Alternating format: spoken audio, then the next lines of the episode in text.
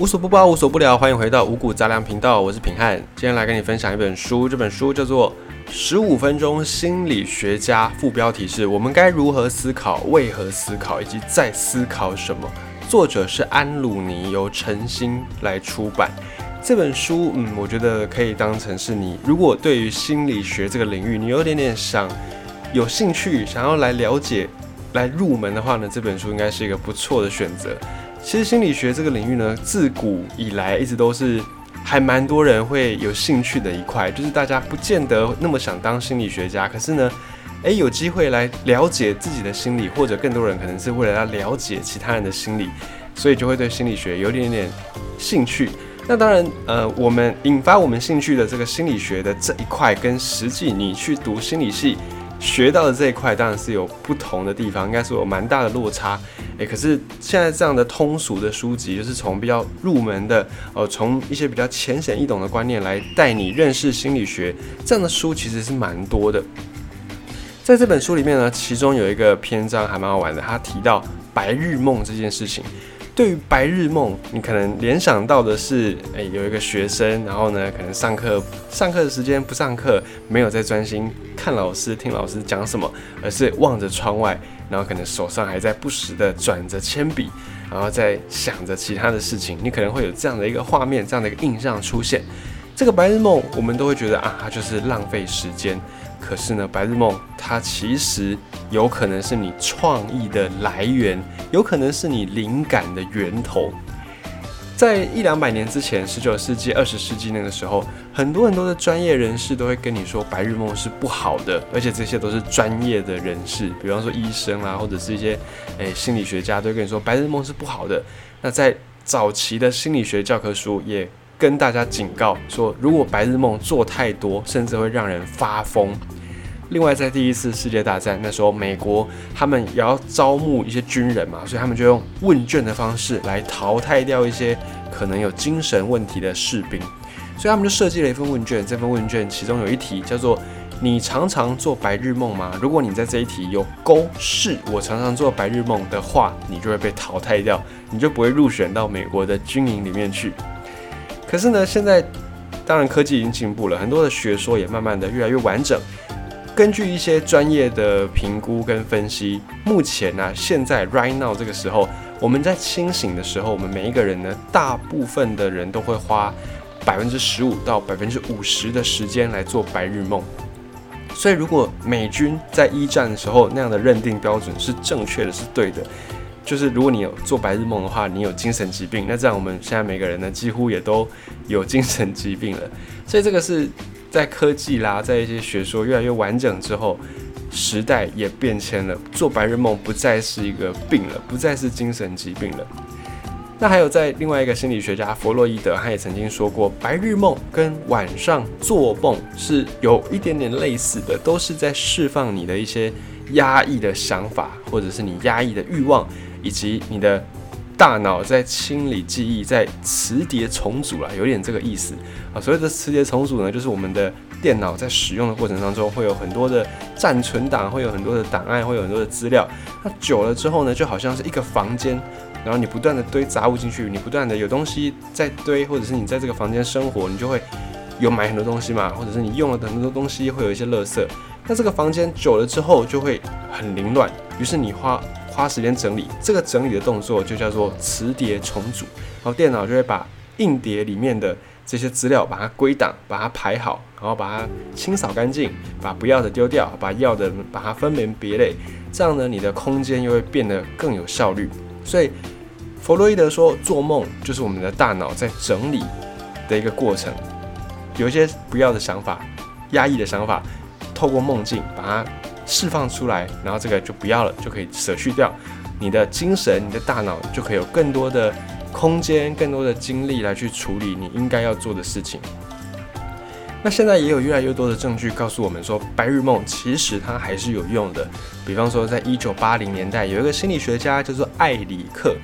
艾里克他发现呢，对于那些工作性质比较单调的、比较单一的，或者是他在工作时间有很多时间是。不需要真正做什么事情的人，比方说救生员，对于这样的工作的人来说呢，做白日梦其实是一个保护机制，就是避免你的大脑陷入无聊或陷入沮丧的一个方式。因为做白日梦，它可以让你的大脑维持在一个运转的状态，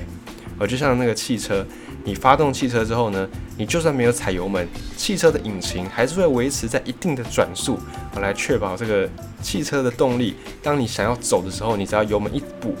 汽车马上就十五就走了，所以做白日梦有一点点类似这样的概念。就当你的工作是比较单调的，你不需要花太多精神啊，那这个白日梦呢，就是可以帮助你的大脑维持在一个比较低限度的运转。在克里克呃艾里艾里克他的研究当中呢，他研究一些对象，还有大概百分之七十五的人，他们的工作是不需要非常专注的。于是呢，他就请这些人呢，给他们一个呼叫器，每次呼叫器。哔哔哔，在叫在叫的时候呢，请这些人写下他们当时候正在做的白日梦。那如果你有做，你就写；没有做，你就写没有。那后来这个艾里克他就发现，哎，其实大家每个人做白日梦的频率是差很多的。有的人一天只在哔哔哔的时候只有写下六次，那有的人是一百七十六次，所以他这个频率呢都没有一个统一的标准。而且大部分的白日梦呢，可能不是那种。幻想自己是王子公主，在很华丽的城堡里面吃着山珍海味。大部分的白日梦并不是这样子的幻想，而是平凡的生活的复习，而就是你可能重播你平常的生活，以及每天你生活当中遇到的一些人事物。大部分人的白日梦是比较偏向于这个比较平凡的、比较一般的。这个说法呢，跟弗洛伊德当初讲的说法是相反的。因为弗洛伊德那个时候说，白日梦是跟我们晚上睡觉做的梦一样，它是我们平常压抑的一些念头、压抑的一些想法跟欲望，然后释放出来。所以弗洛伊德认为这个白日梦应该是非常的五花八门的，非常的天马行空的。但是实际上，后来在一九八零年代的这一个心理学家。艾里克他做的实验发现，大部分的人白日梦其实就是日常的生活，并不像是弗洛伊德所认为的天马行空的这样的一个梦境。那白日梦既然这么好，为什么我们还会不是那么鼓励大家做白日梦呢？因为白日梦本身没有问题啊，但是白日梦阻碍了你正在做的事情，那就是问题了。比方说学生上课的时候不上课啊，整天在想哦那个。电动要怎么破关？哦，那魔王要怎么打？哦，那个珠子要怎么转？卡要怎么抽？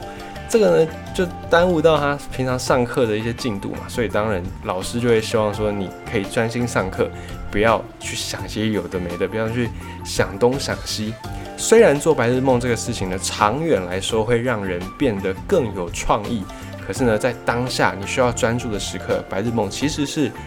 对你当下需要专注力的时候是不利的。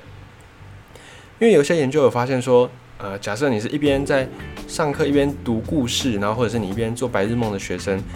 后来再请这些学生要求发想一些创意的答案，比方说他们就请这些学生去想日常的一些用品有没有什么其他用途，那这些学生呢，往往会提出更有创意的答案，就是你平常有在做白日梦的学生，你的大脑之间的那些神经。会有比较多的突触连接，所以更能够让你的脑袋变得很好使，于是呢，你就会比较有创意。这个是做白日梦长远下来的正面的影响，但是当下就会有一个负面的分散你的注意力、分散你的专注力这样的一个影响。那假设你在当下不允许做白日梦，你在可以做白日梦的时候，你不妨呢准备一个小本子，或准备个手机，其实也可以啊。反正你只要能够记录的东西就好，因为有很多的成功人士、创意人士，他们都有一个习惯，就是收割白日梦，尤其是创作人更是如此。很多的创作人呢，哎，艺术家啊，或者是写歌词的，或者是写曲的这种艺术家，他们通常呢都会有一个小本子，然后就是哎有一个灵光一闪的时候，赶快记下来，因为灵光一闪，它并不是总是你能够记得。你一天当中可能有无数个念头，几百个、几万个念头，你没有办法把这些念头一一的都记录下来，除非你刻意为之。所以这些念头呢，你有时候忘了就忘了。比方说像平汉有我一整天下来，我可能有几个蛮不错的点子，蛮不错的想法，可是因为我当下没有办法执行，然后等到我有空的时候呢，我在想，哎，就想不起来，就会有点忘记。所以这个时候，如果你有一个 可以记录的本子，或者是手机的 App 都可以，你把它记录下来，等到你可以有空闲的时候，你就可以把这个点子拿出来收割它，收割白日梦。像爱因斯坦，他就曾经幻想自己可以骑在光束光一束光上面，所以他就因此有了相对论的构想。还有另外一个工程师叫做乔治特。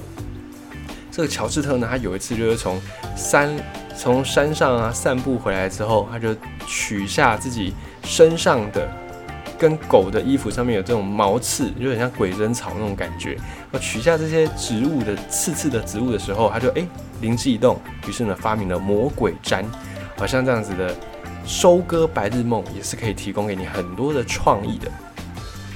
再在医学上呢，其实白日梦这件事情也有一些帮助，像是华盛顿大学就有一些学者，他们利用了一些仪器去观察，当人在做白日梦的时候，是大脑的哪一些区域在运作？因为我们的大脑其实是蛮蛮复杂的一个机器，你可以这样去想，大脑有很多很多不同的区域。那我们在做一些不同的事情的时候呢，会用到大脑的不同的区域，比方说你在。回想事情的时候，会记忆有关的那一块大脑，那那个区块就会亮灯，就会亮起来，就表示是那个地方在工作。那当你在运动的时候，又是另外一些不同的大脑的部位在亮。所以在医学上呢，也用了一些仪器去分析人在做白日梦的时候，哪一些大脑的部分是亮灯的，是在运作的。那就发现科学家就发现说，负责感官接收的部分，就是负责接收你的感官视觉啦。声音啦、味道啦，接收这些讯息的地方是亮的，还有建立记忆跟处理记忆这个部分的大脑区块也是亮的，也是在工作当中。所以这这些亮的地方呢，它就是一个大脑的预设模式。什么叫预设模式？也就是当我们没有任何事情在做的时候，我们就一个人在那边发呆的时候，预设的大脑预设的模式，就它就是会启动这一组的。区域亮灯的预设模式，就有点像你手机打开，你什么都不做，啊，你只是把荧幕点亮，然后你看到那个画面就是预设模式，你没有在执行任何的手机 app，或者是你没有在做任何的手机的操作，你打开的画面那个就叫预设模式。那我们的大脑的预设模式呢，也透过了一些仪器，然后分析出来。这个预设模式分析出来有什么用呢？可以监测人。的一些意识状态，比方说有些人他可能昏迷了，或者是他可能脑死，或者是变成植物人等等等等不同的状态。这个时候你只要去看他的大脑的区块，诶，看他这个预设回路、预设模式亮起来了没有，或者是有亮啊，亮的程度是怎么样，你就可以判断这个人他还有没有意识。那未来再进一步去深入研究，也许你就可以找出，当这个人失去意识的时候。也许我们就可以给这些亮应该要亮灯的区域，给他们一些刺激，哦，让这个大脑的这个区块能够活化起来，有点像是我们有时候都在急救嘛，不是会有那个电极吗？医生在急救会给你那个电极，就是一样的。因为人体的神经呢，其实就是靠着电流在运作的，靠着电流在传输的，所以有可能未来再更深入一点研究，你就会发现，这一些失去意识的人，在医学上，我们就能够给他们。预设网络大脑的预设模式的这些区块，给一些电的刺激，或许就可以让这些失去意识的病患康复。这个是未来有可能会达成的一个方向，一个目标。那后来还有一些心理学家也继续在研究白日梦，那分析出白日梦有几个种类，大概分成三种。第一种是积极的白日梦，有建设性的白日梦，这个是培养你的创意是有帮助的。再来第二种是让你充满罪恶感的白日梦，呃，用白日梦可能不太精准，用幻想可能你比较好理解，带有罪恶感的一些幻想，或者是焦虑，或者是恐惧，杞人忧天，你可能在担心这个明天过后啊，二零一二的那种世界末日的场面的来临，这种也算是一种白日梦，可是它是带有比较负面的白日梦。再第三种是。注意力控制不良，就是因为你可能焦虑的关系，你没有办法专注在你眼前的事情上，嗯，你就很容易被任何的一点小声音分心了。比方说，你现在眼前有有一个同事走过来，你就会因为你的影像出现了一个闲杂人，然后你就被他吸引过去，然后或者是马上你又在听到你旁边的同事在按那个圆珠笔，你又会被他圆珠笔的声音吸引过去。这种是注意力控制不良，就是你没有特别在想什么，但是你就是没有办法集中你的注意力。大概就这三种的白日梦。那其中对我们有用的就是积极的白日梦，这个是比较有用的。那也有另外一派的说法是说，其实带有负面情绪的、带有焦虑感的白日梦幻想也是对我们有帮助的，因为它可以让我们先模拟一个状态，模拟当时啊，就是要是哪一天真的有遇到了世界末日，因为我们有曾经这样的一个焦虑的幻想，所以我们有大概经历过，大概知道会发生什么事，我们就比较能够有所准备，可以比较从容，就跟我们晚上做梦一样。做梦这件事情并不完全是没有意义的，因为很多梦里面会给你一些情境。那这个情境呢，也许你某一天你在现实生活就遇到，那因为你已经有做过梦了，所以你相对来说比较不会那么手忙脚乱，你比较可以仓从容的、不仓促的去应对。那白日梦同样也有着这样的一个效果。